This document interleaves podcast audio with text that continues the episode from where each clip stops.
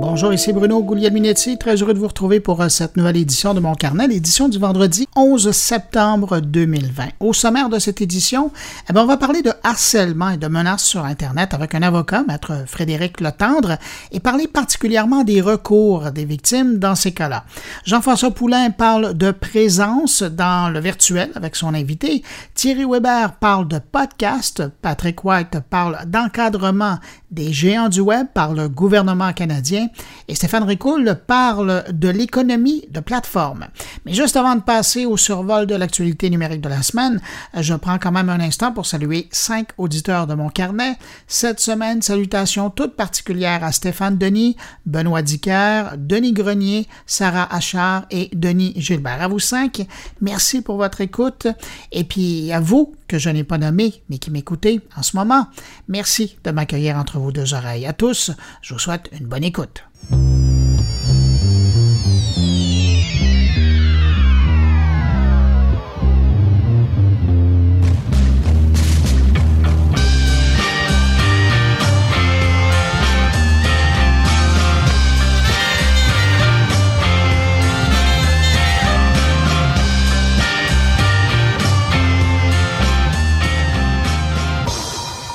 Commence cette revue de l'actualité numérique de la semaine avec euh, cette information de l'Observateur des technologies médias euh, qui vient de publier un rapport concernant l'utilisation des appels vidéo pendant la pandémie de la COVID-19 au Canada. Depuis le début de la pandémie, trois internautes canadiens sur cinq ont déclaré avoir fait des appels vidéo sur Internet. Ça, ça représente une augmentation de 50 par rapport aux dernières mesures prises il y a deux ans, à l'automne 2018. Sans surprise, ben, évidemment, ce sont les plus jeunes au pays qui sont les plus grands utilisateurs du genre. On parle de 84% des internautes canadiens âgés entre 18 et 24 ans qui ont fait des appels vidéo en ligne au cours des derniers mois. Autre info sur cette étude, il y a trois applications qui sont démarquées comme étant les plus populaires auprès des Canadiens pour faire des appels vidéo en ligne. La moitié des utilisateurs d'appels vidéo les font à partir de Facebook, 46% à partir de FaceTime et 41% à partir de Zoom.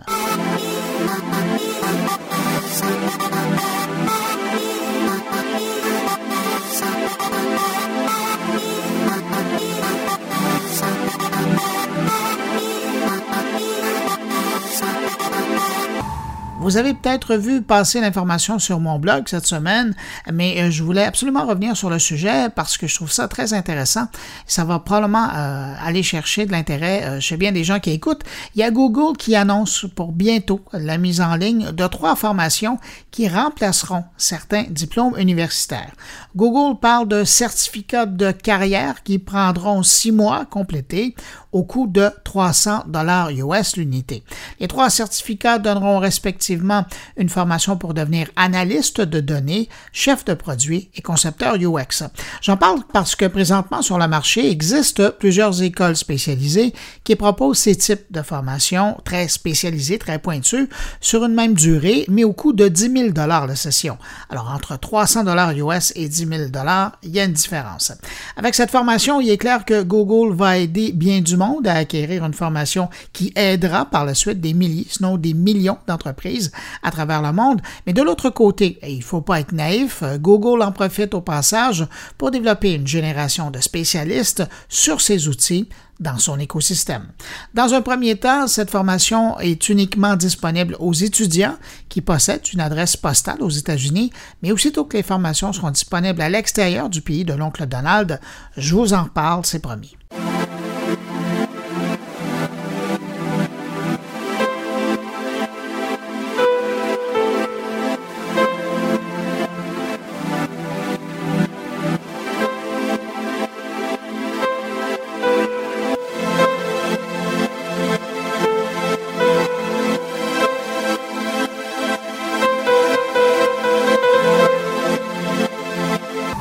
Ça fait des semaines qu'on parle du combat de titan entre Apple et l'éditeur de jeux vidéo Epic Games. Eh ben là, on apprend finalement l'impact de l'interdiction du jeu Fortnite dans l'écosystème du système d'exploitation iOS d'Apple. Le jeu Fortnite aurait perdu 60% de ses joueurs sur iOS depuis sa disparition de l'App Store le 27 août dernier. Epic Games affirme que les utilisateurs actifs quotidiens de Fortnite sur iOS ont déjà diminué de plus de 60% depuis qu'Apple a commencé sa campagne de représailles. Pour mettre ça en perspective, Fortnite compte 350 millions d'utilisateurs enregistrés et plus de 116 millions sont des utilisateurs iOS, donc on parle du tiers des utilisateurs. Maintenant, l'histoire ne dit pas si les joueurs qui ont cessé de jouer à Fortnite sur iOS se sont tout simplement retournés vers d'autres plateformes pour y jouer euh, parce que le le jeu est quand même disponible encore sur console, PC et Mac.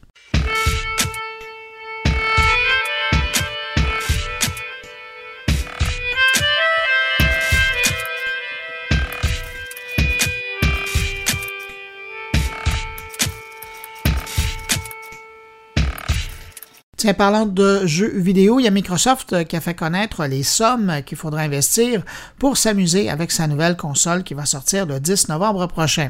La console, enfin la version la plus puissante, la Xbox Series X, coûtera 599 dollars et la version légère, la Xbox Series S, se vendra au coût de 379 dollars et les montants sont dits en dollars canadiens. En marge de cette annonce, Microsoft annonce également une autre façon de faire l'acquisition d'une des consoles, et c'est par une formule d'abonnement.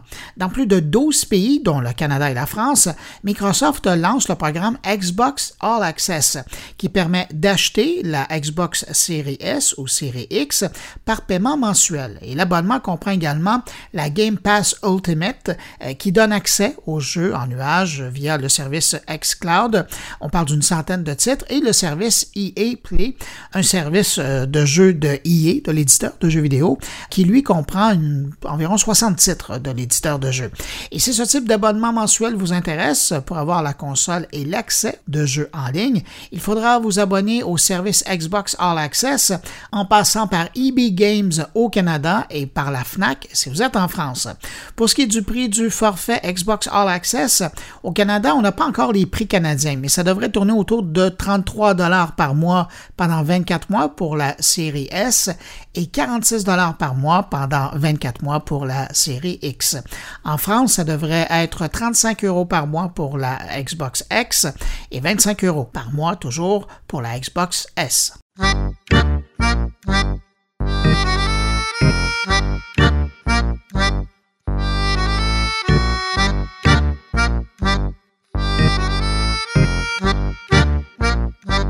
Parlant de la France, j'ai vraiment la suite dans les idées euh, cette semaine dans les nouvelles. TV5 vient de lancer sa plateforme de vidéo à la demande gratuite TV5 Monde Plus. Le service à son lancement compte déjà plus de 3000 programmes et on dit qu'à terme, d'ici Noël, on devrait pouvoir accéder à plus de 5000 programmes et tout ça en français. Le service est disponible sur le web et également euh, par le biais d'une application mobile. Disponible en fait, mais pour euh, les Européens et les Africains pour le moment, mais pas pour les Canadiens. Malgré le soutien du Canada à la hauteur de 14 millions de dollars pour faire avancer le projet, ben, les Canadiens et les Québécois n'ont droit qu'à une infime partie de cette offre plutôt intéressante quand même. TV5 Canada-Québec a décidé de proposer une section TV5 Plus sur son site, section où on retrouve uniquement 60 programmes. je vous le rappelle, le service européen aujourd'hui compte 3000 programmes. Alors, on est encore loin du compte. De plus, le petit éventail offert par TV5 au Canada ne propose ni les concerts ni les podcasts qui sont offerts dans la version européenne. Alors ça, je trouve ça assez dommage. En tout cas, si vous êtes en Europe ou si vous avez un accès VPN, je vous recommande fortement d'aller visiter l'endroit. En Europe, l'adresse est tv5mondeplus.com.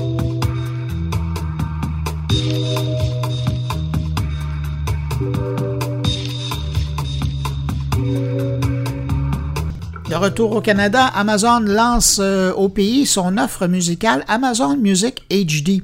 un service ou HD, un service de diffusion continue qui propose des millions de chansons dans leur version haute fidélité ou comme on dit aujourd'hui, dans leur version haute définition. Et à titre indicatif, on parle aux États-Unis d'un catalogue de 60 millions de chansons sont disponibles en version HD. Alors on a l'impression qu'au Canada, ça devrait être assez similaire.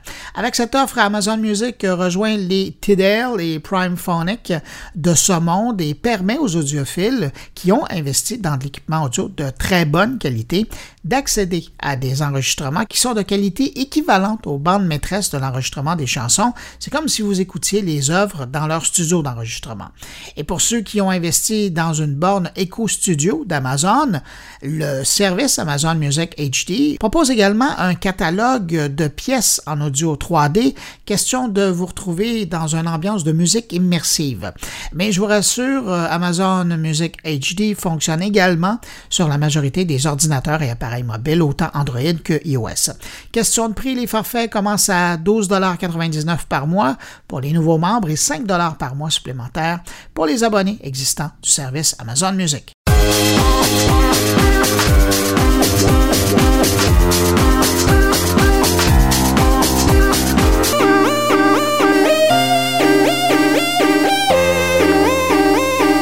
Pendant qu'on est dans la haute qualité, je termine avec cette info qui semble indiquer que Nintendo se prépare à passer au 4K. Selon Bloomberg, Nintendo aurait commencé à demander à ses partenaires développeurs de s'assurer que leur nouveau titre pourrait passer au 4K sans donner euh, plus de détails. On peut donc comprendre que Nintendo veut avoir une bibliothèque de jeux compatible au 4K bientôt. Sachant que le PDG de Nintendo a déjà affirmé en début d'année que l'entreprise n'allait pas lancer un nouveau modèle de Switch cette année, on peut seulement déduire qu'une nouveauté nous attend au détour de 2021.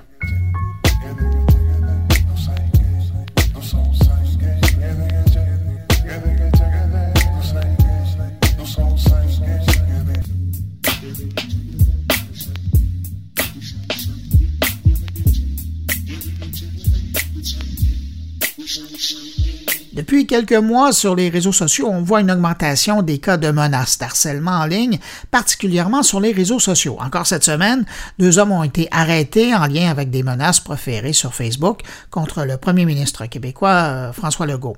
Cette recrudescence des menaces de harcèlement en ligne m'a fait penser que c'était peut-être euh, le bon moment de faire appel à un avocat spécialisé dans le domaine du numérique. Je parle de maître Frédéric Letendre du cabinet Ulex pour justement prendre le temps de parler des divers recours qui existent quand on est pris dans pareille situation.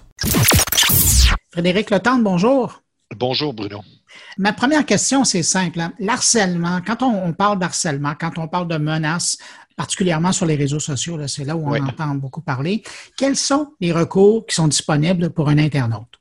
c'est euh, malheureusement pas si simple, en ce sens que euh, je dirais qu'il y a, deux, deux avenues. L'avenue judiciaire, euh, soit qu'on poursuit au criminel ou au civil, ou les, les recours, je dirais, contractuels, c'est-à-dire chaque plateforme, chaque média social a des conditions d'utilisation qui prévoient pour la plupart des dispositions visant à contrer le harcèlement, les commentaires haineux et autres. Avec le temps, il y a eu une espèce d'autoréglementation. Donc, chacune des plateformes a euh, créé ses propres règles et se donne énormément de pouvoir pour pouvoir euh, soit retirer des commentaires ou, euh, comme on l'a vu encore récemment aux États-Unis, carrément fermer des comptes de groupes ou de personnes qui tiendraient ce genre de propos-là. Donc, ça, c'est euh, lorsque la plateforme embarque avec toi, c'est vraiment le moyen le plus efficace parce que, euh, puis excuse mon anglicisme, mais ils ont le doigt sur la switch. Ils peuvent mettre automatiquement à off euh, quelqu'un, un groupe, retirer un commentaire, peu importe. Contrairement à, et c'est l'autre voie que j'évoquais, la voie judiciaire, criminelle ou civile, qui, elle, est évidemment beaucoup plus longue, beaucoup plus onéreuse, euh, imposante, voire épeurante pour monsieur, madame, tout le monde. Euh, il y a eu des décisions de rendu contre des, individus qui tenaient des propos, euh, des, menaces, comme tu l'évoquais, ou des propos diffamatoires, mais ça prend, ça prend des années, ça prend un an, deux ans, peut-être plus, pour obtenir finalement réparation. Mais pendant ce 12 à 24 mois que pourraient durer les procédures, ben, le, propos, euh, la, menace ou le propos diffamatoire demeure en ligne. Hmm. Et ça, c'est un, énorme problème. Mais à l'inverse, si on fait affaire avec les plateformes, donc pour gérer le problème du harcèlement ou de la menace, c'est que ça n'empêche pas la personne qui est derrière cette initiative-là d'aller se réouvrir un compte et de continuer à, ah. faire la même chose. Tandis que si on va du côté qui est plus long, puis je suis content euh, que vous le disiez, mais si on y va par les voies euh, judiciaires, juridiques, ben là, à un moment donné, c'est d'une part, on va faire réfléchir le groupe ou la personne qui est en train de commettre cet acte-là. Et deuxièmement, c'est qu'une fois que ça va être fait, ça va être fait, là. J'aimerais vous donner raison à 100 mais on est dans un merveilleux monde numérique et euh, c'est pas aussi simple. Effectivement, je dirais dans le monde physique, on pourrait obtenir, par exemple, une injonction donc, un ordre de la Cour de faire ou de ne pas faire quelque chose. Dans ce cas-ci, de ne plus tenir de propos, ne plus faire de menaces ou tenir de propos diffamatoires. Euh, et si vous le faites, ben, c'est outrage au tribunal. Et bon. Euh, ça, c'est bien quand les deux personnes en question sont sur le même territoire. Par exemple, deux personnes qui seraient au Québec, euh, cette décision-là peut ultimement être euh, efficace, puis c'est relativement facile à faire respecter. Mais déjà, si la personne est en Colombie-Britannique, une, le, méchant se trouve en Colombie-Britannique, dans l'Ouest, peu importe, ou se trouve dans un autre pays, les États-Unis, en Europe, peu importe, euh, c'est déjà pas mal plus compliqué, voire inefficace. Et pour répondre aux, commentaires à l'effet que si on rend effectivement une décision comme celle-là, la personne ne peut plus euh, ouvrir de compte ou doit complètement disparaître, on a eu, il, y a, deux, trois ans, à peu près en 2000, 2017, euh, une décision qui s'appelle ECUSTEC. Je ne veux pas trop rentrer dans, les, détails juridiques, mais en gros, euh, il y a une décision canadienne qui visait à faire fermer certains sites Web qui contrevenaient à des droits de propriété intellectuelle de. Euh, or, on a effectivement pu obtenir euh, la fermeture de, certains sites Web ou des décisions canadiennes, mais euh, le méchant de ce cas-ci a disparu et on ne pouvait plus le retrouver. Donc, Google a été, entre guillemets, appelé en garantie en disant, ben voici, il y a une, décision canadienne qui a été rendue contre Google en disant, ben, vous ne pourrez plus répertorier euh, ces sites web-là spécifiques et la personne ouvrait systématiquement euh, une quantité phénoménale de sites web. Donc, la, liste des sites web à ne plus référencer était mise à jour aux six mois. Euh, finalement, cette décision-là a été cassée aux États-Unis pour d'autres raisons, mais reste que le, méchant ici avait décidé de euh, continuer à contrevenir aux droits de propriété intellectuelle du Canadien et utilisait toutes sortes d'artifices pour le faire. Donc, toutes sortes d'autres identités, toutes sortes de sites web, toutes sortes de noms de domaines. Donc, quelqu'un qui veut vraiment euh, faire du mal à quelqu'un d'autre sur le web euh, va y parvenir et malheureusement, on a somme toute peu de recours. Parce que pour l'instant, je m'appelle Frédéric Letendre mais je peux m'ouvrir à peu près n'importe quelle adresse Gmail ou autre, puis m'ouvrir 18 pages Facebook, 18 comptes Facebook si je veux, autant d'Instagram, etc. Ultimement, ça va finir par me rattraper, mais je vais avoir causé énormément de tort dans l'intervalle. Et c'est ça qui est très, très compliqué. Euh, je crois que pour être efficace dans, dans cet univers numérique, les plateformes numériques, Facebook, Twitter, Instagram et autres, vont devoir, je dirais, endosser une responsabilité, c'est peut-être fort endosser une responsabilité, mais vont devoir euh, jouer un rôle de citoyen corporatif beaucoup plus proactif qu'ils ne l'avaient fait jusqu'à maintenant. Et dans ce contexte-là, je suis très heureux de voir la mouvance aux États-Unis. Euh, c'est tout nouveau, qu'un président des États-Unis se fasse euh, flaguer, euh, si on veut, sur les différents médias sociaux. Euh, mais je pense que si on veut vivre dans une vraie démocratie, ben, il faut que tout le monde joue son rôle et notamment les très grosses plateformes, Facebook et compagnie, sont rendus des États dans l'État, sont rendus tellement présents, tellement puissants que euh, je crois que moralement, ils doivent exercer jouer un rôle quelconque. Et ici, je ne crois pas que euh, ce soit, en tout cas, avec, en, vertu de notre droit canadien, c'est définitivement pas de la façon dont ils le font une atteinte euh, à, la liberté d'expression. Aux États-Unis, euh, qui a une définition beaucoup plus large que la nôtre, dans, une certaine mesure peut-être. C'est pour ça qu'aux États-Unis, d'ailleurs, on, on, ne retire pas tout simplement certains commentaires, mais on va plutôt leur apposer une étiquette. Donc, on n'empêche pas la personne de s'exprimer. Cependant, on demande au lecteur d'aller réfléchir dans le coin.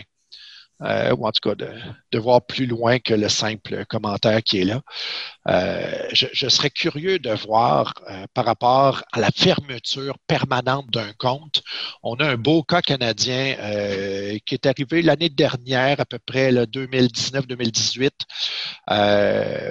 où des individus et des groupes de les alt-right groups, donc vraiment l'extrême droite canadienne, euh, se sont fait fermer leur compte perso ainsi que toutes sortes de pages qui étaient néo-nazis, euh, White Power et compagnie. Je pense entre autres au compte de Faith Goldie, qui était une des leaders de ces mouvements-là. Bon, bien, il est clair que si Madame Goldie désirait sous son identité réouvrir un compte sur Facebook, je suis pas certain qu'elle le pourrait. Bon, puis après ça, ben, utiliser une autre identité pour ouvrir des pages, ça crée d'autres problèmes, c'est d'autres infractions. Quand je vous écoute, j'ai l'impression que, dans le fond, si les Canadiens ou les Québécois en particulier veulent avoir un contexte qui leur permettrait de, mieux être défendus, ce serait peut-être euh, en passant par le volet législatif. Je parle parce que je pense à des initiatives en Europe, notamment en Allemagne et en France, où on a carrément obligé euh, les géants euh, des réseaux sociaux à, être proactifs là, par rapport à des décisions qui sont prises en cours. Et lorsqu'il y a des plaintes et, que c'est prouvé, ben, ils ont un 48 heures pour faire fermer ce qui est en litige. Sinon, ils sont redevables et doivent payer des amendes.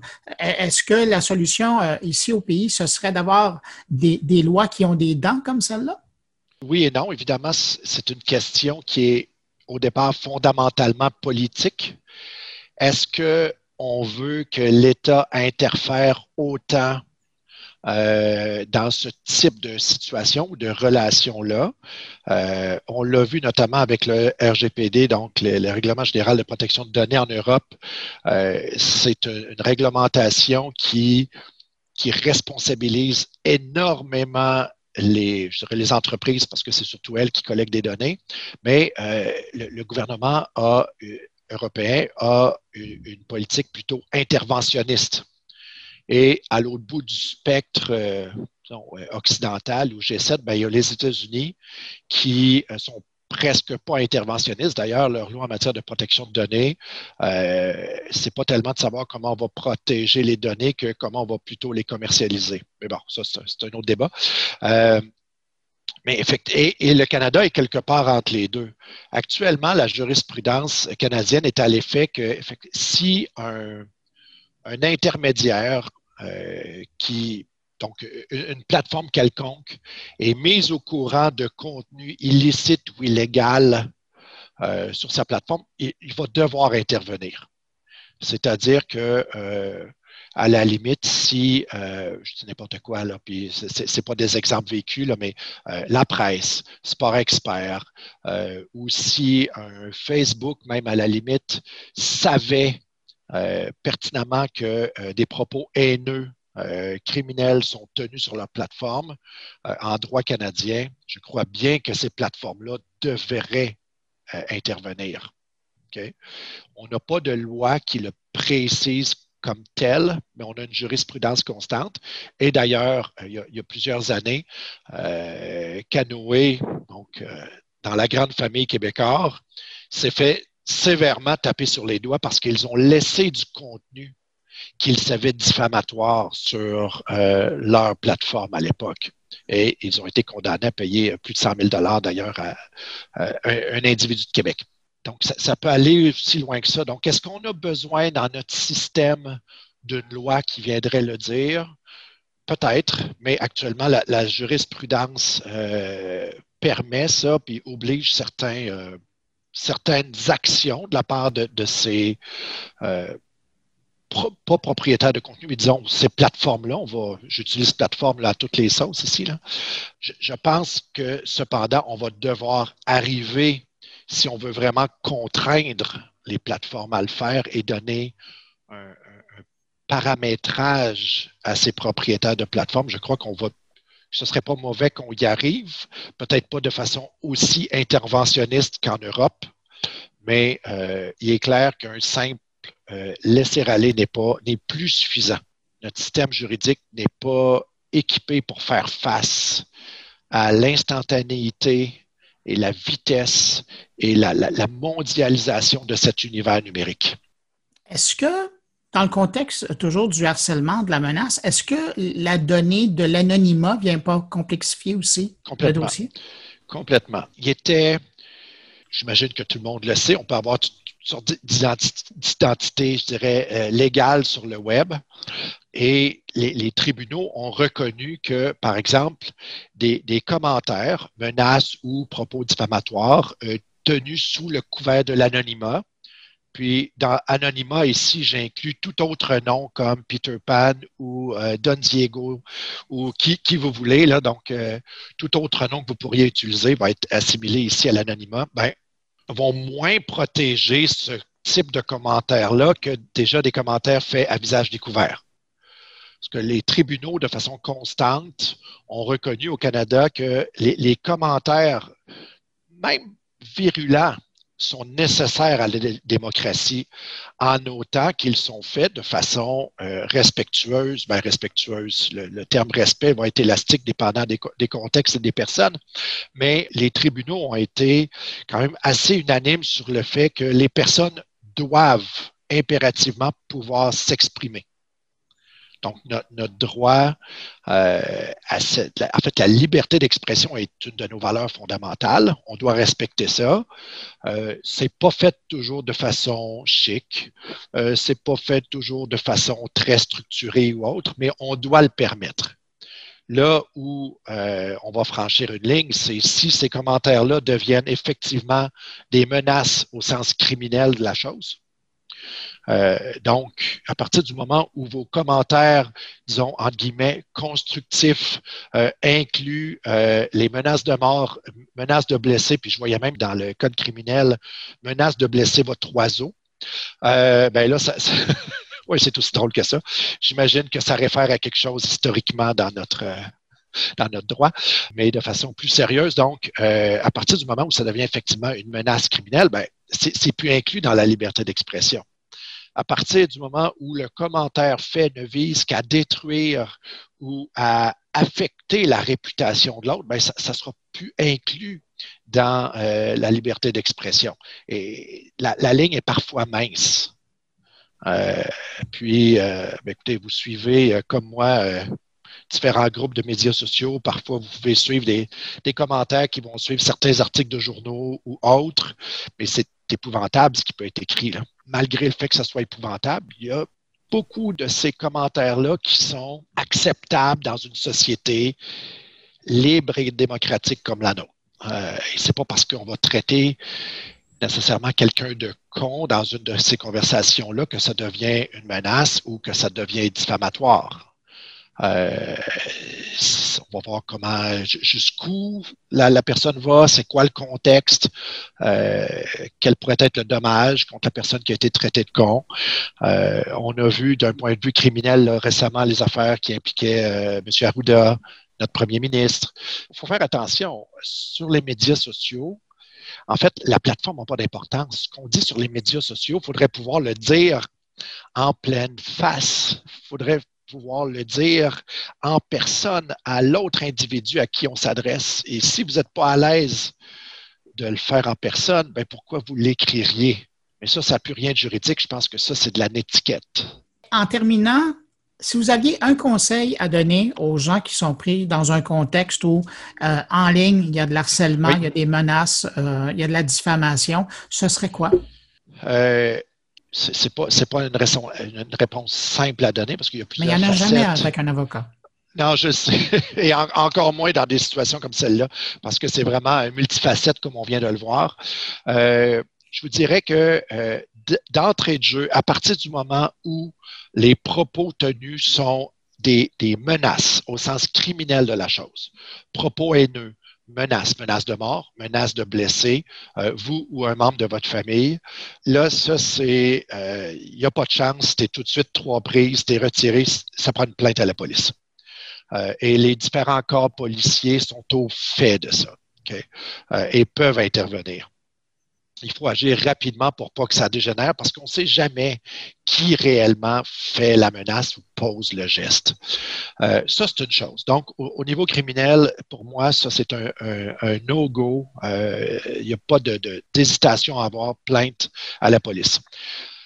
Lorsqu'on se retrouve dans les cas plus flous qui ne sont pas criminels, euh, bon, bien, je pense que dans un premier temps, ça va être d'aviser, ben, aviser la personne qui a fait les propos en disant ben, écoutez, euh, je ne suis pas d'accord, pourriez-vous retirer les propos et essayer d'avoir une discussion intelligente, ce qui peut être parfois difficile. Le cas échéant, aviser la personne qui contrôle soit la plateforme, soit le groupe. Euh, je fais partie de certains groupes de discussion d'intérêt sur Facebook et un, entre autres, où euh, l'administratrice a dû retirer deux membres qui tenaient des propos qui n'étaient pas adéquats dans le contexte.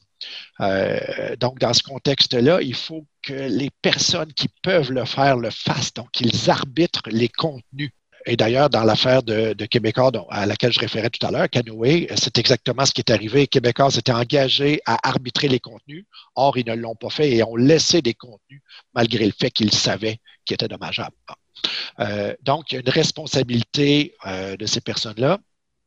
Et euh, enfin, si tout ça ne fonctionne pas, ben, consultez un avocat et il y a effectivement une mise en demeure qui doit partir, puis par la suite, ben, il y aura peut-être des, poursuites. Euh, ça a été le cas dans une affaire qui a été rendue euh, récemment, qui a fait couler quand même un peu d'encre. Euh, si vous euh, surfez le web, vous allez voir euh, G&B Maternité contre Claveau.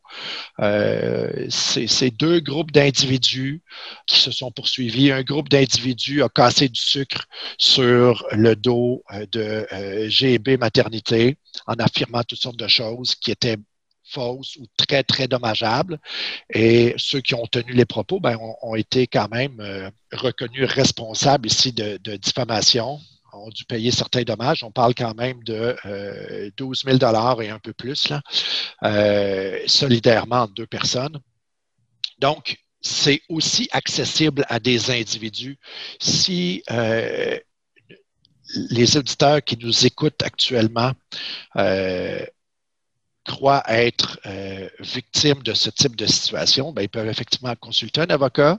Ça coûte quelque chose. Dans certains cas, ça va prendre du temps. Ça va être stressant, mais si vous y croyez vraiment et vous voulez redresser la situation, parfois c'est le seul moyen. Mais ça ne sera pas le chemin le plus, en fait, l'événement le plus agréable de votre vie. Là. Ça ne sera pas les deux plus belles années de votre vie, tout, tout le processus judiciaire qui pourrait s'en suivre. Donc, longue réponse à une question courte. Que, faire? Ben, criminel, on porte plainte. Par la suite, on essaie de négocier avec la personne, négocier avec la plateforme, puis ultimement, c'est l'avocat. Frédéric Letendre, avocat chez Ulex, merci beaucoup d'avoir pris le temps de nous parler de ça. Et euh, toujours un plaisir de vous avoir. Merci Bruno. Quand vous voulez. À bientôt.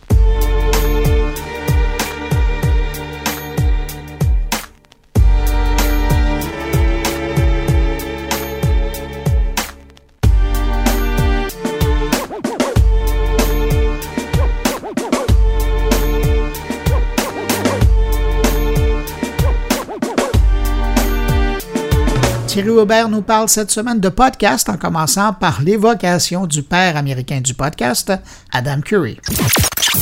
Bonjour Bruno, bonjour les auditeurs de mon carnet.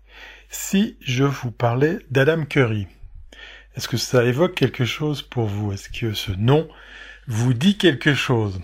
Alors si vous êtes comme moi un amoureux des podcasts, que ce soit pour les écouter, voire même les produire, vous devriez vous intéresser à cette personne, puisqu'effectivement, on raconte, euh, on raconte, et je pense qu'on peut confirmer que c'est euh, simplement le papa des podcasts ou de la balado-diffusion, puisqu'effectivement, à l'époque, avec son ami Dave Weiner, ils avaient, euh, sur la base du flux RSS 2.0, imaginé d'encapsuler de l'audio, de la vidéo et même euh, des documents tels que des, des fichiers en PDF. Oui, Adam Curry, euh, ex-animateur d'MTV, avait... Euh, euh, je ne sais pas d'ailleurs s'il est toujours. Ça, ça serait intéressant de voir.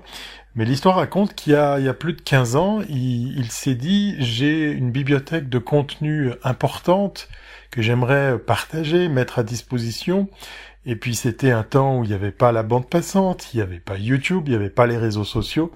Et tous les deux, ils ont imaginé effectivement, eh bien, euh, eh bien, de, au travers de ce flux RSS, pour pallier au problème de l'accès à l'internet, à la bande passante, eh bien, de s'abonner à des flux pour automatiquement recevoir un épisode audio ou vidéo euh, via son logiciel, puisque à l'époque, ils ont même été à éditer ou en tout cas à imaginer une solution logicielle pour récupérer automatiquement euh, chacun de ces nouveaux épisodes.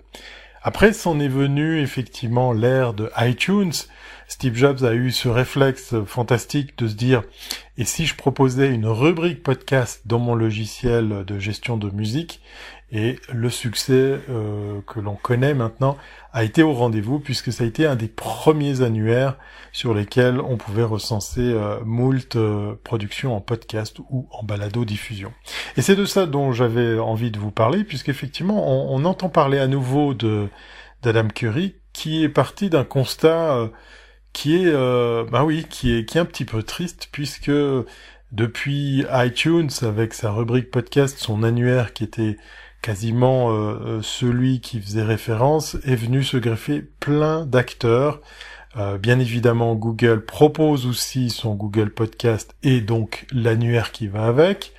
des, mm, des newcomers comme Spotify sont venus se greffer sur ces plateformes pour allègrement les pomper et ainsi proposer aussi du podcast puis là, petite parenthèse, on est plus proche du streaming que du podcast, puisque si vous êtes en version gratuite sur Spotify, eh bien l'épisode de, MP3 que vous allez écouter sera probablement streamé en live là où en fait une application dédiée comme Apple Podcast ou Google Podcast que vous auriez dans, installé dans votre smartphone va télécharger effectivement cet épisode que vous pouvez écouter ou regarder quand vous voulez, quand, quand euh, où vous voulez, quand vous voulez puisqu'effectivement, en plus, on peut le faire sans être connecté. C'est tout là l'avantage euh, de la naissance du podcast. Revenons à Adam Curry, qui est donc euh, parti de ce constat qui est, de plus en plus triste que, eh bien voilà, ces annuaires, ces nouveaux acteurs viennent comme ça, tous vanter un répertoire de podcasts grandissant, euh, complet, très grand en matière de, de catégories de podcasts. On a vu aussi effectivement euh, ces, nouveaux acteurs euh, à, l'image de Magellan commencer à euh, se baser sur ces annuaires pour après proposer leur propre production et, mettre de côté les podcasteurs natifs. En tout cas, les podcasts natifs pour ceux et celles qui produisent spécifiquement pour pour le pour le podcasting.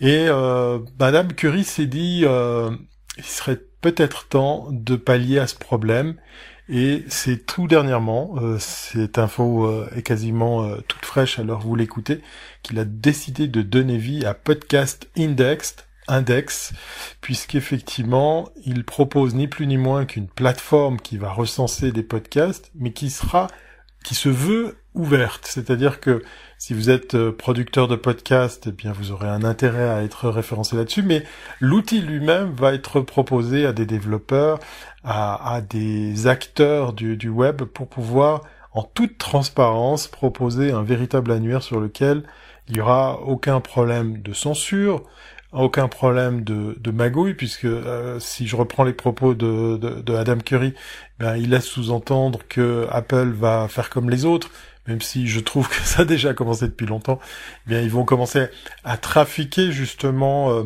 cette data. Ces, ces podcasts sont de plus en plus nombreux, ces annuaires sont de plus en plus conséquents, et euh, force est de constater que bah, ça va être de plus en plus dur euh, d'être sûr d'être euh, listé, mais aussi d'être visible. Voilà.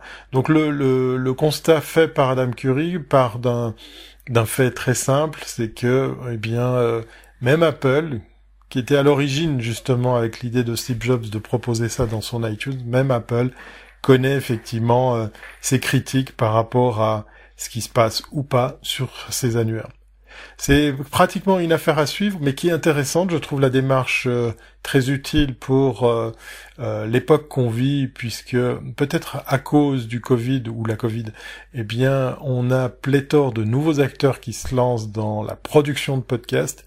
Et force est de constater que ben ça va être de plus en plus conséquent, de plus en plus dur à justement marquer la différence entre chacun de nous, puisque ben avec tout ce temps libre, on a consommé, mais vraiment très très très très énormément consommé de, contenu podcast, mais on a surtout une vague grandissante que je trouve très bien, même si euh, je serais un petit peu critique par rapport à la régularité et le rythme qui sera peut-être pas soutenu, on constate effectivement euh, un essor de, nouveaux producteurs, de balado-diffusion, de podcasts, euh, depuis effectivement cette crise. Voilà, bah, c'est tout ce que j'avais envie de partager avec vous. C'est aussi l'occasion pour moi de revenir sur un petit peu l'histoire du podcast, puisque c'était il y a plus de 15 ans, fin 2004-2005, que naissait la balado la même qui vous emmène avec mon carnet, et eh bien dans des contrées lointaines entre vos deux oreilles. Voilà, c'est tout pour aujourd'hui. Je vous dis à très bientôt si... je loupe ma, c'est l'émotion, c'est l'émotion. Et je vais pas faire de montage parce que j'ai très envie de, de partager euh, tout ça de façon authentique. Euh, surtout après cette crise. Mais ça, ça fera l'objet d'un autre podcast. Voilà, j'en ai déjà trop dit.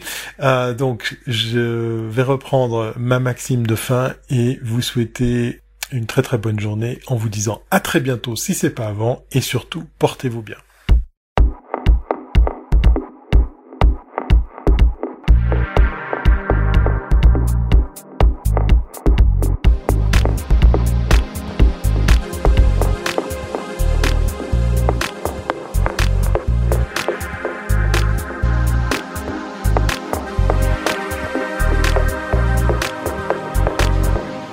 Patrick White s'intéresse aux défis qui attendent le ministre du Patrimoine canadien, Stephen Guilbeault, qui doit bientôt annoncer des mesures d'encadrement des géants du Web au Canada. Je pense que ça va être un automne vraiment chaud pour le gouvernement fédéral canadien et en particulier pour le ministre du patrimoine canadien, Stephen Guilbeault, qui est un Québécois et qui va devoir présenter cet automne les réformes pour mieux encadrer les géants du web. Quand on parle des géants du web, ce sont les Google, Amazon, Facebook, Apple, Netflix, euh, Spotify, TikTok, WhatsApp et compagnie, qui font beaucoup d'argent euh, au Canada, mais ne paient peu ou pas d'impôts et ne collectent même pas ni la TPS ni la TVQ dans plusieurs cas. Donc, Stephen Guilbeault ne veut pas partir en guerre contre Facebook, il l'a dit à Radio-Canada cette semaine, mais il compte quand même dicter certaines règles du jeu aux géants du web avec des obligations de produire du contenu canadien, les forcer à soutenir financièrement les médias canadiens et leur imposer la perception de la TPS. Ça me semble être la moindre des choses compte tenu que la plupart de ces entreprises-là ne paient pas d'impôts euh, au Canada. Donc des mois extrêmement importants pour le ministre Guilbeault. C'est un point tournant pour lui. Euh, l'aide fédérale aux médias annoncée il y a deux ans ne fonctionne toujours pas. C'est un programme de 600 millions sur cinq ans annoncé en novembre 2018 et on ne sait toujours pas euh, quand euh, les critères seront déposés, quelle va être la liste spécifique des médias qui auront accès à cette aide aux médias. Donc on parle quand même de 600 millions sur 5 ans pour sauver des entreprises de presse. Donc ce sont des montants importants, ce sont souvent des crédits d'impôt sur la masse salariale, donc extrêmement majeurs et incontournables pour sauver les médias d'ici. Euh, Monsieur Guilbeault parle aussi peut-être euh, d'aider davantage les artistes, les travailleurs autonomes et les organisations culturelles qui souffrent beaucoup depuis la pandémie de COVID-19 qui a commencé à la mi-mars euh, au Canada depuis le confinement au pays. On craint de perdre des joueurs dans le milieu culturel et artistique. Monsieur Guilbeault est très sensible là-dessus. C'est ce qu'on apprend dans son entrevue avec Radio-Canada cette semaine et il confirme qu'il va euh, probablement imposer la taxe de vente aux plateformes comme Netflix. Donc ça, c'est une bonne nouvelle. Ça permettrait d'aller chercher peut-être des dizaines de millions de dollars ou plus à chaque année. Un projet de loi également pour euh, forcer les géants du web comme Netflix et Spotify à produire du contenu canadien. Euh, évidemment, euh, il y a des éléments à peaufiner, mais il va y avoir un projet de loi déposé le plus rapidement possible à la Chambre des communes. Donc, Monsieur euh, qui est en conversation avec plusieurs représentants de ces grandes compagnies étrangères-là. Donc, il n'y aura pas de surprise pour eux, selon lui. Il dit que c'est des centaines de millions de dollars additionnels qu'on veut aller chercher pour les, créateurs québécois et canadiens, que cet argent-là va servir à la création de contenu canadien, que ce soit pour les médias ou pour les industries culturelles au sens large, que ce soit la télévision, euh, la radio, production de documentaires et de films également. Donc, euh, il faut vraiment euh, penser à tout ça, la production francophone, la production autochtone pour les communautés minoritaires comme les francophones hors Québec ou encore les anglophones au Québec. Évidemment, pour aider les médias au Canada, euh, ça passe beaucoup par les médias sociaux. On veut peut-être copier l'Australie, hein, qui tente vraiment d'aller chercher beaucoup plus de revenus de la part de Facebook et de Google. Et qu'est-ce qui s'est passé en Australie?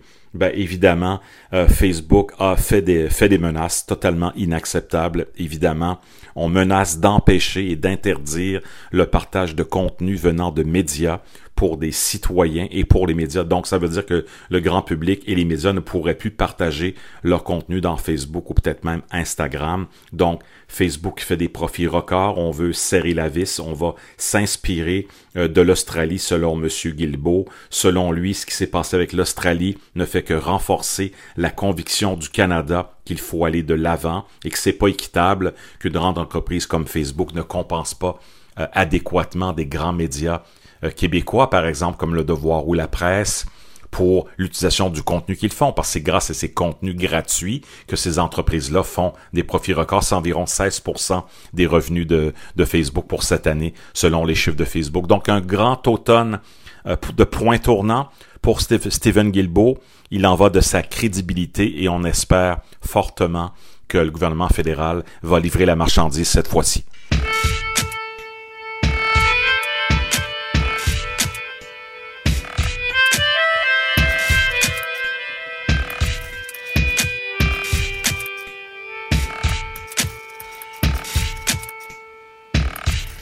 Stéphane Ricoul se penche cette semaine sur l'économie des plateformes, économie qui va pas mal mieux que celle de nombreux pays.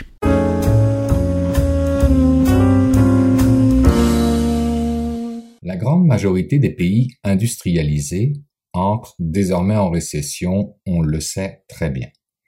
Ils font état de variations trimestrielles négatives de leur produit intérieur brut et selon la dernière publication de Eurostats, on a une zone euro à moins 12,1% et des États-Unis à moins 11,7%. Et si on veut être un peu plus granulaire, on va retrouver l'Allemagne à moins 10,1%, le Royaume-Uni à moins 20,4%, l'Espagne à moins 18,8% et en ce qui concerne le Canada, nous sommes à moins 11,6%. De surcroît, les prévisions de l'évolution des faillites d'entreprises d'ici 2021 par rapport au niveau de 2019 sont en augmentation partout. Plus 57% pour les États-Unis, plus 40% pour la Chine, plus 13% pour le Japon et même plus 9% pour l'Inde, selon la société d'assurance crédit Euler Hermès. Rien de très réjouissant pour nos économies et pourtant, il y en a au moins une qui se distingue parmi les autres de par ses performances positives et c'est celle de l'économie des plateformes. Même si elle s'est trouvée quelque peu chahutée dernièrement sur les différentes places boursières. Alors, comment expliquer ça? Qu'est-ce qui peut bien justifier une croissance aussi forte et soutenue de l'économie des plateformes? Pourquoi cette économie est-elle la grande gagnante de la crise actuelle? Selon Florian Ingenhaus, associé au cabinet de conseil Altermind, l'économie de plateforme est devenue, pendant la crise économique, une infrastructure essentielle à la continuité de nos économies. Et il explique cela par la taille qu'ont atteint les joueurs dans cette économie, notamment Amazon, avec 150 millions de références, 3 millions de vendeurs, de quoi satisfaire l'ensemble des besoins pour l'ensemble des consommateurs sur l'ensemble des marchés. L'autre raison porte le nom de servitisation, soit l'ajout continuel de services additionnels à l'aide du numérique afin de créer une valeur ajoutée pour ses clients ou aller chercher de nouvelles parts de marché, voire de nouveaux marchés en tant que tels. Et c'est ce que Amazon a réalisé avec le temps en passant d'une entreprise B2C à une entreprise B2B2C. Par son multilatéralisme, Amazon a l'assurance de minimiser l'impact des chocs externes tout en bénéficiant à plein des chocs positifs de demande. Amazon s'est mué en curateur d'un cercle vertueux à travers lequel clients et marchands sont fidélisés par des services différenciants et créateurs de barrières à l'entrée infranchissables par des concurrents, toujours selon Florian Ingenhaus. Enfin, vous vous en doutez bien, c'est toute la notion de culture de l'innovation et de valorisation de l'échec qui fait de l'économie des plateformes une économie aussi performante. Et cette culture n'est possible qu'à travers l'agilité d'entreprise dont les cinq principes, selon Laurent Simon, qui est professeur titulaire à HEC Montréal, sont 1. Le principe de vision, soit être capable de réfléchir et de proposer une vision forte, signifiante et engageante, en particulier en période de turbulence. 2. Le principe de valuation. Chercher constamment à animer un débat sur la valeur dans une perspective essentiellement nourrie par une empathie envers le client. 3. Le principe d'itération, soit la validation de la capacité à progresser via des mises à jour régulières. 4. Le principe de réflexion, qui est prendre du recul pour être capable d'accélérer. Et enfin 5, le principe de participation qui fonctionne par la mobilisation, par l'engagement et par la consultation des employés dans des moments de validation et de réflexion car on n'est pas agile seul. Et si je reviens à Florian Ingenhaus, il dit que cette faculté à se réinventer et se diversifier par l'invention qui dans le cas d'une plateforme, passe souvent par la révélation de la valeur cachée de certains actifs, permet là encore d'amortir, voire de tirer parti des chocs externes. On comprend alors que l'économie de plateforme est celle qui a pris au pied de la lettre la citation de Winston Churchill qui dit Never waste a good crisis. Et c'est celle qui l'a le mieux exploitée. Il ne reste plus qu'aux grandes entreprises de l'économie traditionnelle de s'en inspirer, de travailler sur leur modèle d'affaires et de trouver le moyen de se plateformitiser à tout prix.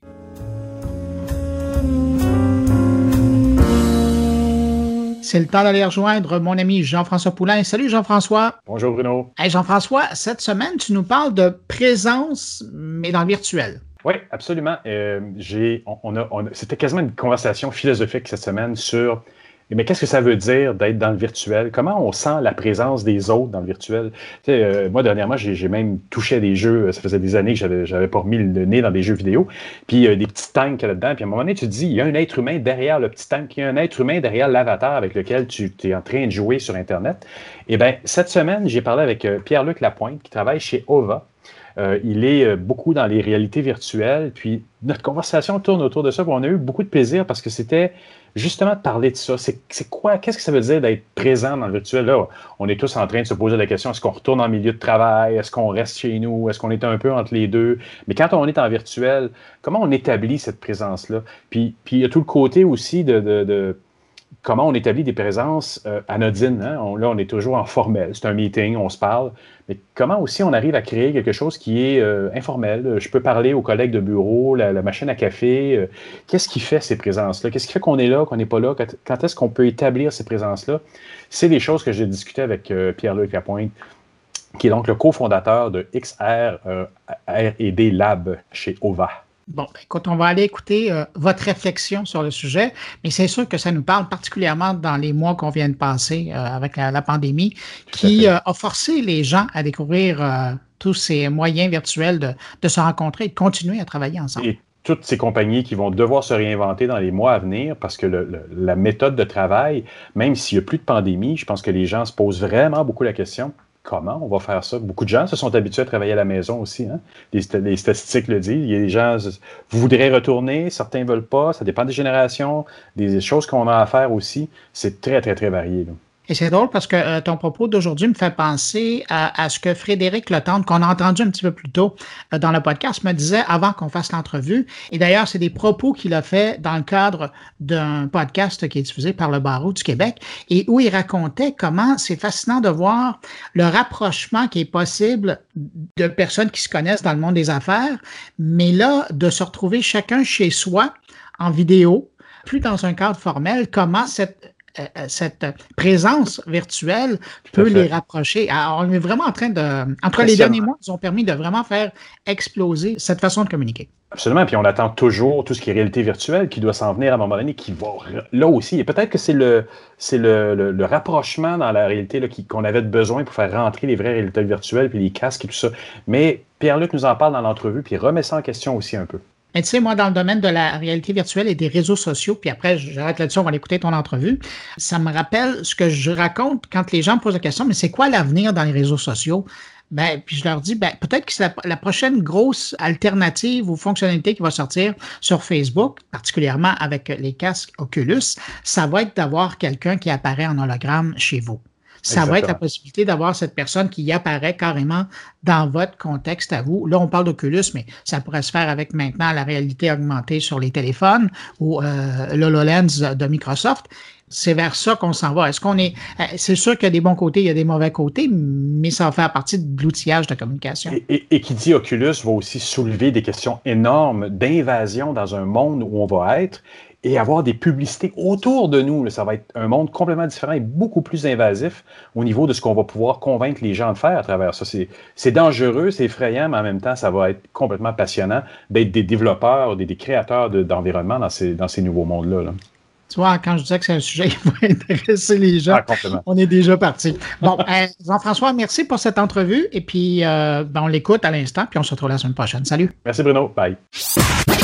Je dirais qu'à travers ma pratique artistique, je me suis beaucoup intéressé à, la question de, justement de, l'espace et, et, de sa en fait, la manière dont, dont on amène l'espace euh, à la fois à travers des lieux, donc de manière très concrète, puis aussi euh, aussi à travers le corps. Et euh, donc, moi, j'ai une pratique qui s'est beaucoup, je dirais, qui a beaucoup tourné autour de l'installation, donc toute, toute l'approche installative qui impliquait à la fois de la vidéo, des objets, des appareils électroniques, des systèmes, des senseurs et tout ça. Et je me suis toujours beaucoup intéressé à justement à essayer de développer une approche qui, qui était multidisciplinaire, interdisciplinaire, qui impliquait justement le, le, le, bricolage ou le croisement de plusieurs médiums, mais toujours autour de la notion d'espace, du rapport entre l'espace intime et les espaces systémiques. C'est pas mal ça, je dirais, la thématique qui m'a... Euh, qu'est-ce que tu entends par les, les, espaces systémiques dans ce cadre-ci? D'un côté, tu as l'humain, avec les espaces personnels, mais de l'autre côté, tu as, toujours, de, plus en plus, hein, tu as, la machine, comme tu le décrivais, avec plusieurs petites composantes, mais à, la base, après ça, quand tu viens ou tu rentres dans des plans d'affaires ou des, entreprises et des organisations, ben, l'entreprise parle à travers la machine à l'humain de l'autre côté. Tout ça a une valeur qui, qui, est de plus en plus grande dans notre société. Ah, c'est ça, c'est ça, tout à fait. Et euh, quand on parle de, des espaces systémiques, on parle justement à la fois des, des espaces, donc des, environnements immersifs, par exemple, des, des environnements euh, artificiels créés de toutes pièces à travers les ordinateurs, donc euh, des environnements numériques. Et euh, donc, on peut parler d'environnement au sens, au sens plus utilitaire, c'est-à-dire on peut parler d'un environnement de travail, par exemple, ce genre de choses-là, à travers des applications et compagnie. Et moi, je m'intéressais davantage à l'idée justement d'environnement immersif au sens où on n'est pas seulement à distance, c'est-à-dire qu'on n'est pas seulement devant un écran avec, avec cette espèce d'approche-là d'analyse où on est, on, plus en mode gestion du travail, organisation, mais aussi d'être engagé dans une expérience dite immersive, c'est-à-dire dans la mesure où on, on, nos sens et euh, même toute la dimension émotionnelle est impliquée. Pour moi, d'amener l'espace de manière plus incarnée, c'est-à-dire le concept d'espace, c'est de l'incarner à travers des sensations, euh, des relations et euh, aussi euh, donc forcément des perceptions. et pour moi, pour moi, ça c'était fondamental. Puis on s'en est tous rendu compte dans les derniers mois parce qu'on n'a plus cette partie-là de notre vie. On est on est en sensoriel avec nos oreilles et nos yeux, mais on n'a plus personne autour de nous. On n'a plus d'environnement. On a les environnements de nos maisons, c'est quand même pas rien, mais c'est plus du tout la même chose.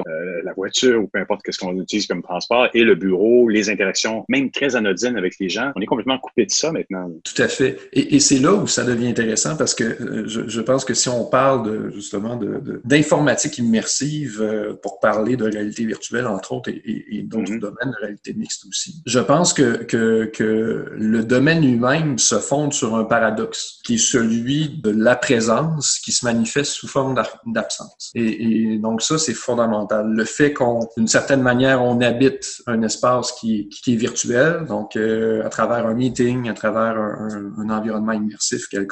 Donc, si on est dans cet espace-là, en même temps, est-ce qu'on est réellement présent en termes d'attention ailleurs, dans notre espace actuel, réel? Et ça, ça change toute la dynamique. Donc, c'est pour ça qu'on on parle beaucoup de présence quand on associe, quand on parle de réalité virtuelle et compagnie. Il faut aussi rappeler l'idée que, essayer aussi à un moment donné de se questionner sur qu'est-ce qu'on entend par présence. Ouais, oui, c'est quoi la présence? Qu'est-ce qui fait que je suis dans, dans un endroit? Qu'est-ce qui fait sensoriellement, moi, ma présence avec d'autres personnes? Ou est-ce que même j'ai cette expérience-là s'il n'y a personne dans un édifice? Euh, absolument, absolument. Est-ce que, est-ce que justement la présence se manifeste euh, aussi davantage à travers ces interrelations-là entre les gens et tout ça dans, dans une dans, justement dans une relation de proximité, mais aussi de distance. Est-ce que euh, justement la présence, qu'est-ce que ça veut dire? Est-ce que c'est simplement d'occuper un même espace qui soit virtuel ou réel et, de pouvoir s'envoyer des signaux de la même manière qu'on communique d'une certaine façon? Genre, donc sur, sur les réseaux sociaux, on va communiquer à travers les emojis et compagnie. Mm-hmm. On parle souvent aussi, d'ailleurs, on utilise l'expression être présent sur les réseaux sociaux, être présent sur, euh, sur le web. Mais qu'est-ce que ça veut vraiment dire? Et c'est ça que c'est là où ça devient assez intéressant c'est que ça ramène cette notion-là de présence qui est très, très ancienne, euh, sur laquelle on s'est, on s'est toujours questionné à travers la philosophie, à travers les différents domaines, et on, la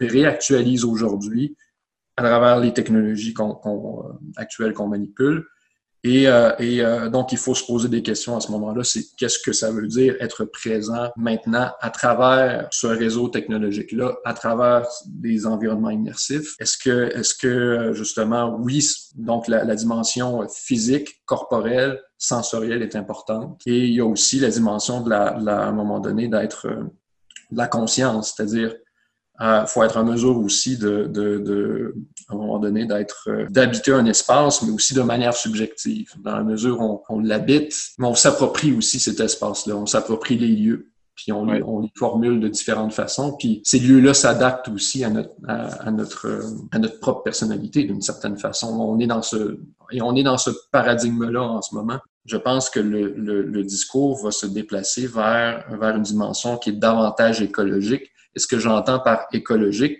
c'est euh, qu'on va devoir à chaque fois se reposer la question suivante, c'est est-ce qu'il fait bon vivre à travers ces systèmes-là?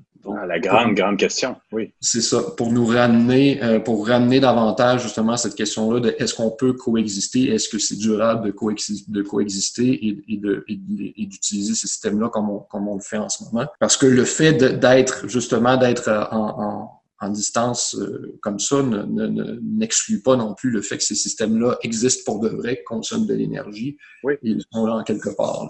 Donc, et, et, euh, pour ce qui est de mettre l'humain en connexion avec l'humain, par rapport à ce que peuvent penser peut-être des fois des gens de plus vieille génération ou juste plus conservateurs, de dire euh, tu regardes des jeunes sur des cellulaires, puis tu dis ils socialisent pas, ce qui est à peu près exactement le contraire, parce qu'en fait, ils socialisent beaucoup, ils se fixent des rendez-vous, ils, dialoguent entre, mais ça fait quand même que l'humain, à travers ça, il, trouve quand même, une, il y a un écosystème, il y a une écologie qui existe. Est-ce qu'il est bon pour l'humain à long terme? Ça, c'est une bonne question. Tout à fait, tout à fait. Et je pense, je pense qu'on l'a, on l'a, euh, souvent, on la contourne un peu. Euh, c'est-à-dire qu'on on, on, ramène aussi la dimension applicative, utilitaire euh, de nos applications et, de nos logiciels. Et alors qu'on devrait davantage, de plus en plus, les concevoir comme des espaces habitables, donc dans lesquels on s'engage aussi, puis, puis de l'accepter, c'est-à-dire qu'on est rendu là, c'est-à-dire qu'on est, on devient à ce point dépendant de ces systèmes-là, qu'on les habite totalement. Et si on les habite, bon, il faut s'y engager d'une certaine manière, c'est-à-dire qu'il faut prendre des positions aussi par rapport à ça. qu'est-ce qu'on trouve acceptable aussi, inacceptable dans, leur utilisation, dans leur conception. Et donc, c'est une question qui touche le UX, touche la, la, création même de ces, de ces systèmes-là et de ces espaces-là. Ça touche aussi la manière dont on consomme les espaces, dont, on fait l'expérience de ces, de ces espaces-là. Et qu'on les conçoit, nous, en tant que créateurs. Donc, l'éthique qui vient dans la création de ça, puis tu le dis dans l'article, c'est, il y a beaucoup de subjectivité, mais une subjectivité qui est amenée aussi par des concepteurs. Un Facebook nous amène dans son univers, est-ce vraiment un univers qui est fait pour mon bénéfice? Pas nécessairement. Tout à fait, tout à fait. Ou euh, et, justement, et c'est ça le, paradigme dans, lequel on se trouve, c'est-à-dire qu'on de plus en plus, on se trouve à, se questionner sur ce qu'est le réel perçu à travers les, les machines. Et en même temps, en retour, quel est le sens de cette réalité-là perçue par une machine? Ce qu'on voit en réalité, c'est qu'il y a une rencontre entre deux subjectivités, entre, la subjectivité d'un système, d'une machine, des algorithmes, euh, des applications et, notre propre subjectivité à nous et, à travers des justement des espaces immersifs, des, espaces de réseaux sociaux et tout ça, il y a une rencontre entre, entre les deux d'une manière ou d'une autre. Cette rencontre-là se fait à travers des interfaces, comme ça l'a toujours euh, été le cas. Mm. Mais je pense qu'elle se manifeste aujourd'hui différemment dans la mesure où, où les interfaces, de, euh, justement, sont, sont, de plus en plus euh, s'automatisent davantage. On a de l'intelligence artificielle qui vient aussi moduler les interfaces en fonction mm. des, des, filtres et des préférences de chacun. Donc, on se retrouve avec un rapport au réel qui est très filtré. De plus en plus, on, on, on quitte, la, par exemple, le, ce concept-là de manette. Nous, euh, chez OVA, notre produit, on a un produit qui s'appelle Stellarex, qui est finalement une plateforme de création d'expériences expérience immersive, euh, euh, entre autres justement pour euh, pour l'entraînement et la formation. Et justement, on cible on cible les, les davantage justement les tout ce qui est le domaine de, de, l'ingénierie. Ça peut être le domaine aussi de la sécurité publique, de la santé, le domaine de l'éducation, tout ça. Donc, c'est, c'est, ce sont des domaines dans lesquels, dans lesquels on peut déjà expérimenter tout de suite ces technologies-là, les tester et euh, justement, il y a plein, plein de cas d'utilisation super intéressants qui sont vraiment d'actualité et qui vont permettre aussi plus tard euh, d'aider beaucoup de gens dans, dans, dans, les formations déjà. Déjà, de, juste de donner accès à travers une expérience virtuelle à des lieux qui sont difficiles d'accès dans la réalité ou qui demanderait beaucoup de coûts, de déployer beaucoup, beaucoup d'efforts, pouvoir déplacer, par exemple, des équipes sur, euh, sur ces lieux-là. Je pense, par exemple, à des bateaux. À travers les expériences immersives, ça a une très, très grande valeur. De la même manière que euh, je veux euh, je veux simuler des situations d'urgence par exemple et euh, je veux provoquer dans des situations d'urgence justement des, des, des, événements des événements météo qui pourraient changer en temps réel complètement le déroulement de la formation ou de l'entraînement. Et, en même temps, tout ce qui était le contexte de la pandémie va peut-être ça va changer peut-être la game aussi de se dire là il y a des gros questionnements est-ce qu'on y va en présence est-ce qu'on n'y va pas en présentiel? Des solutions comme ça ou des solutions hybrides basées là-dessus, ça pourrait être aussi quelque chose qui, serait très porteur pour le monde de l'éducation. Il carrément tout l'Occident se pose la question de savoir comment on retourne à l'école en ce moment. Absolument, absolument. Puis, puis c'est ça aussi, c'est-à-dire que de ramener justement encore une fois cette question-là de la présence, mais ben là, ça, ça, nous amène justement à, à, à nous poser la question sur c'est quoi engager quelqu'un dans une expérience. Si je le fais sur un écran, oui, c'est sûr que c'est il est possible de justement à travers le jeu vidéo, à travers les, jeux sérieux et tout ça, comme on, comme on l'a vu depuis très longtemps. Je veux dire on peut s'engager, on peut avoir des expériences immersives sur écran. Ça, ça va, on le sait. Mais maintenant, euh, avoir des, des, des, expériences qui impliquent davantage le corps, qui impliquent davantage les sens, qui impliquent davantage les émotions, dans une situation de formation, dans une situation où on a envie de, justement de, de créer des, des, situations d'entraînement. On n'a pas juste des, situations idéales, mais des situations qui sont aussi difficiles. Alors là, ça a énormément de valeur parce que si tu impliques toute la dimension émotionnelle, la dimension sensorielle, là, justement, on peut, on peut créer des, situations, on challenge aussi euh, les gens dans ces, ça devient très intéressant. Encore une fois, il faut aussi le réfléchir de la manière la plus éthique possible. Pierre-Luc, j'aimerais te remercier beaucoup pour cette entrevue. C'était super intéressant. Oui, ça m'a fait très plaisir. Merci beaucoup. Eh bien voilà, c'est ainsi que se termine cette édition de mon carnet. J'espère que vous avez apprécié. En tout cas, nous, on a eu du plaisir à la faire. Merci à nos invités. Merci à mes collaborateurs d'avoir été là. Je pense à Jean-François Poulain, Thierry Weber, Patrick White et Stéphane Ricoul.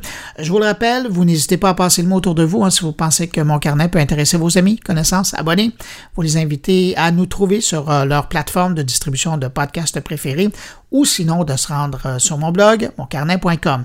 Et puis vous, si vous désirez me contacter, me laisser un message, un commentaire, vous pouvez le faire par les euh, réseaux sociaux en utilisant le hashtag moncarnet ou sinon en utilisant par courriel l'adresse podcast moncarnet en un mot gmail.com. Je vous remercie d'avoir été là. On se retrouve la semaine prochaine pour une nouvelle édition de Mon Carnet. Au revoir. Portez-vous bien. Une production goulielminetti.com